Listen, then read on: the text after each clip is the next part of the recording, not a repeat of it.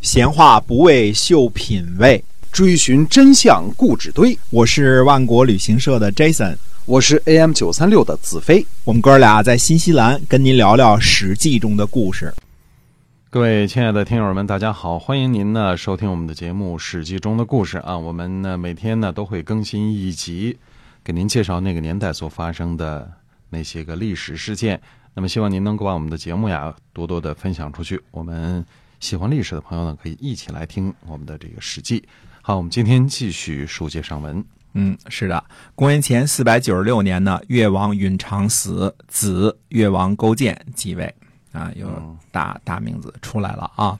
那么吴国呢，趁着越国之丧呢，就进攻越国。看来吴国被称作夷啊，这个东夷不是没有什么呃道理的，净做些不合礼法的事儿。因为吴国好像趁人之丧伐人之国这事儿经常干，对楚国就是如此啊。那么吴国呢和越国的军队在醉里相遇，醉里呢大约是今天的嘉兴。嗯，嘉兴这个地方啊，那么在醉里呢相遇，呃，这个勾践呢觉得吴国的军阵呢太过整齐，这孙武子练军练的太好了啊，然后呢就派了敢死队两次冲击吴镇，这个上来都是敢死队啊，呃，并且呢擒拿吴军，但是吴军的这个阵型呢并没有散乱，还是毅然的整齐。勾践呢又让罪人排成三行。把剑呢架在脖子上，呃，并且高呼道呢说：“两国国君用兵，我们这些下臣呢触犯军令，在国君阵前无能，不敢逃避刑责，只求一死。”说完，一起就抹脖子了。这这吴军这个虽然是蛮夷，但是也没见过这么这么惨的事儿啊！这个就都纷纷就围过去去观看这场这个前所未有的惨象啊！终于呢。这个吴国的军阵呢就乱了阵脚，越王勾践呢就趁机发动了进攻的命令，大败吴军。看来这个军队的这个军阵确实是非常的重要啊，就是你一散乱了之后就容易慌乱，一慌乱了之后就容易打败啊。那么，呃，越国的这个大夫啊叫林孤服，用戈击伤了吴王阖闾的大脚趾头，嗯，并且夺走了阖闾的一只鞋。吴吴军呢退兵七里，吴王阖闾呢在行这个地方是离这个最里呃不远啊，离这个嘉兴不远啊，在这个地方呢不治身亡，嗯嗯，估计是估计是伤口感染了啊，否则伤了大脚趾或者是流血过多不知道啊，这个都没记载。总而言之呢，这个吴王阖闾呢就在最里之战当中呢呃受伤身亡了。那么吴王。呃，阖闾的儿子吴王夫差继位。那么，这个我们说过了啊，最里位于今天的浙江嘉兴境内。那么，吴王阖闾呢，或者说原来吴国的公子光啊，他虽然是这个呃弑君篡权上位啊，但是呃依靠着孙武子、伍子胥等人呢，几乎是几乎灭了楚国。这个是呃不可想象的功绩啊，因为五战入营。多么大的功劳，对吧？这个直接把这个楚昭王给轰走了。那么吴王寿梦呢？通过接受新的这个知识和技术啊，把吴国从一个荒蛮落后的蛮夷之国带进了一个呃新时代，嗯，崭新的时代啊，走进新时代了，哎，走进新时代了。对，呃，吴王阖闾呢，继承了父辈的这个志向啊。其实他们一家一共才三代而已了，这个时间并不太久，从。吴王寿梦开始算起啊，只不过他们家这个子弟都是兄传弟，传的比较比较那个什么，但是，呃，代数并不太多。那么，呃，吴王阖闾呢，让吴国呢，不但这个。这个为当时的老牌诸侯国所承认和尊重，更是打败了不可一世的楚国，进入了郢都。这是连齐桓公、晋文公都没有敢想象过的巨大的成功啊！把楚国这么大牛的这个这个国家啊给打趴下啊，这是真不容易的。吴王夫差呢，从这儿之后呢，专门找了两位兵啊，站在庭院当中。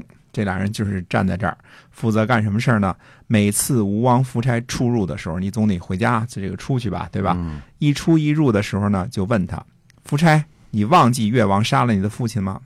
夫差呢，恭敬的回答说：“为不敢忘。”呃，这嗯这么着一直问他，啊、每次都这样，嗯，呃，问了三年之后，最后这个吴王夫差就去出兵找越国报复去了。嗯哎，这个这个还是，呃，挺有励志的啊！嗯天天这个天天派个人，怕自己忘了这个仇恨啊，嗯这个天天在在这儿提醒他，你记得越王杀了你的越国人杀了你的父亲嘛，对吧？嗯，对。那么这个报复越国呢，其实并不是吴王夫差的全部志向。啊，吴王夫差呢，希望百尺竿头更进一步啊，跟他爹的这个志向一样，要做诸侯的霸主，做天下的盟主，来匡扶呃危亡中的周王室，维护天下的秩序。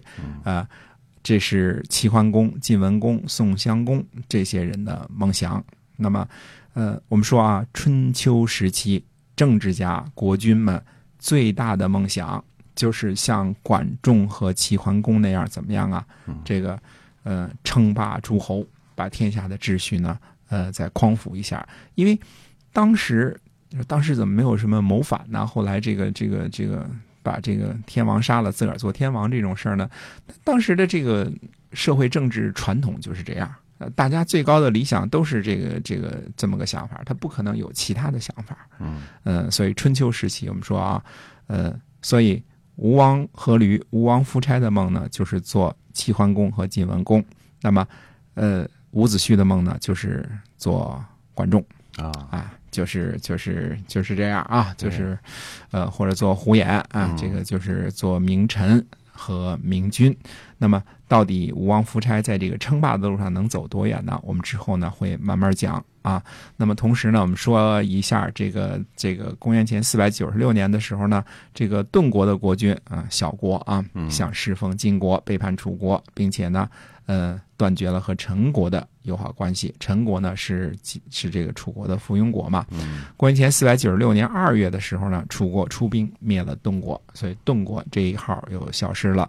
那么吴国呢攻入楚国的时候呢，胡国把这个靠近胡国的这个这个楚国的诚意啊，都据为己有。等到这个楚国安定之后呢，胡国呢又不侍奉楚国，胡国的国君呢叫豹，就豹子的豹啊，嗯，他说呢，存亡有命，侍奉楚国干嘛呀？那还花好多钱。嗯呃，公元前四百九十五年的二月，嗯、楚国呢出兵灭了胡国，嗯、就把胡国给灭了。胡姓儿胡国应该是陈公胡满的分支，它跟陈国应该是这个同姓，我们说都是归姓的啊。嗯这个呃胡啊，这个大姓啊，现在哎胡也是大姓啊。那么呃，这个公元前呢四百九十五年的到鲁哀公开始出现的时候呢，呃，这已经差不多。呃，已经到公元前四百多年了嘛，嗯对吧？对哎，进入了真正的春秋的晚期了。没错那。么晚期呢，呃，到底会发生一些什么事情呢？那么下回还是跟大家接着慢慢说。嗯，好，我们今天啊，这个《史记》中的故事呢，就先跟大家分享到这儿了。感谢您的收听，我们下期再会。再会。